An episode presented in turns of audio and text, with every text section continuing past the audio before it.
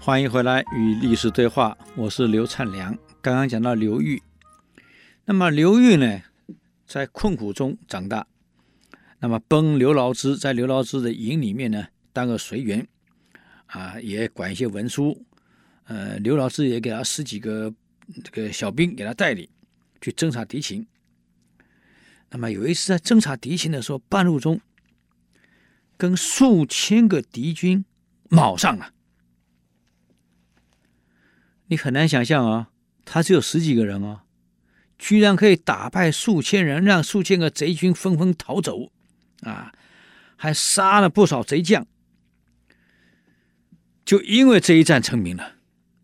所以古代打仗靠体力呀、体型高大呀，功夫好啊，你就能够打仗啊，啊，现在不一样了，啊，靠科技，靠脑袋了，所以。刘牢之就这嗯就这样看中了刘裕，就给他升了官，在平定贼乱中呢，他立了很多的功劳，啊，所以兵员就不断增加。为什么？因为他的职位一直一直在提高，所以朝廷就任命他做了下邳的太守，彭城的内史，啊，类似彭城市的市长了。当时一个广武将军，一个将军叫做何无忌。他对桓恩、桓玄很不满。这桓玄刚开始很好嘛，你一个一个罢黜这个这个奸佞啊，还能提拔忠良，还能够勤俭建军，还能够整军经武，还为老百姓生活着想，怎么后来变成这个样子呢？比比这个司马道子更严重、更腐败，所以看不下去了。魏晋南北朝就是这样一个推翻一个。为什么被推翻？刚开始很好，后来腐败，一个推翻一个。那么后面把前面推翻了，自己跟着腐败，这个奇怪了。为什么没有引以为前车之鉴呢？所以何无忌这个大将军、广武将军就私下来找刘裕，啊，就劝刘裕不如在山阴起兵算了，共同讨伐桓玄。这刘裕这个人为人很谨慎啊，你听完后，你也让我思维一下，就把当地的土豪都找来了。啊，土豪就当地的土地主啊，找来了。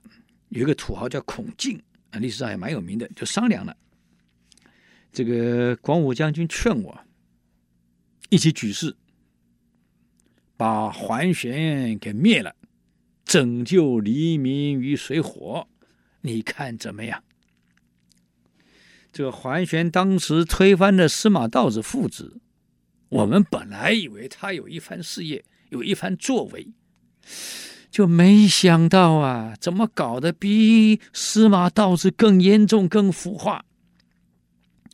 现在大将军来找我，联手把他推翻掉，拯救黎民于水火，你看怎么样？这孔敬说了，山阴啊，这个地方啊，离京城太远了，啊，要举大事很难成功。你这么举兵要打到这个首都去，这么远，沿途经过这么多州县，你走不了，很难成功，影响也不大。而且你现在讨伐桓玄，名不正言不顺，他除了私生活腐化以外，他又没篡位，他又没对皇上怎么样，你拿什么理由去去去讨伐？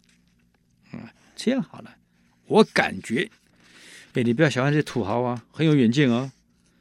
李靖讲的这个这个这个孔庆讲啊，我感觉，嗯，桓玄早晚会篡位，到那时候等他篡位以后，你再举兵讨伐桓玄，这样名正言顺；否则名不正言不顺，言不顺就事不成，啊，很难成就，不如等机会。刘裕一听，我明白了，你讲的有道理。果然过没多久，这个桓玄派桓谦来问刘裕，他们讲桓玄也蛮看重于刘裕的，为什么？体型魁梧，勇猛啊，拥有的部队又多。古代这样，你一旦拥有兵权后，又有声望，上面对你第一又敬又畏。桓玄对刘裕是又看重，但是又防他。就派人来探探你的口气啊。这个桓谦跟刘裕这样说：“楚王桓玄德高望重啊，因为他封在楚，封为楚王。这桓玄嘛，德高望重，朝廷上下都认为司马家的气数已经尽了，是不是应该改朝换代了，让桓玄坐上宝座？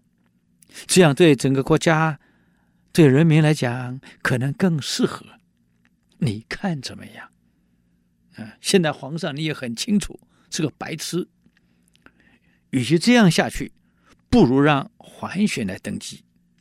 你有什么看法？这刘裕一听就这样回答了：“这个楚王啊，桓玄是宣武公桓温的儿子，本来就德高望重。”晋朝的皇族势力很小，而且司马氏的气数已经尽了。天下本来就是巡回来巡回去的嘛，三年河东，三年往河西。司马家气数既然尽了，那么楚王的声望又这么高，又是桓温、宣武公的后代。他当然可以继位，为什么不可以继位？啊，晋朝早就失去民心了，现在大家都希望天意赶快改朝换代，都引颈而望，望桓玄能够继位，这可是天下的大喜事啊！为什么不可以呢？我绝对赞成，只要楚王一旦继位登基，我一定拥护到底。这个桓谦听得很高兴啊！只要你说行就行。你看这刘玉这个人多毒啊！欲起欲奉迎啊，是假引真啊！历史这样这样写他，故意迎合你啊，表示你应该做，把内心就希望你篡位后，我才名正言顺可以讨伐你。把内心的真话引起来，你看，所以刘裕一这个人能成功啊，这个心机也是非常深啊。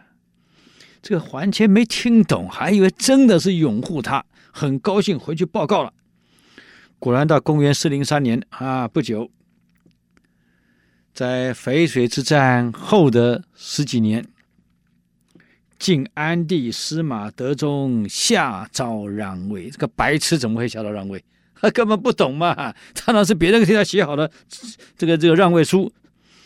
桓玄就这样即帝位了，晋安帝呢就迁到这个永安宫去了，啊，那么先进的所有的祖宗牌位也通通迁走了。当登基那一天，学桓玄这个满心欢喜的，哎呀，登上皇帝宝座。突然宝座塌下来了，怪不怪？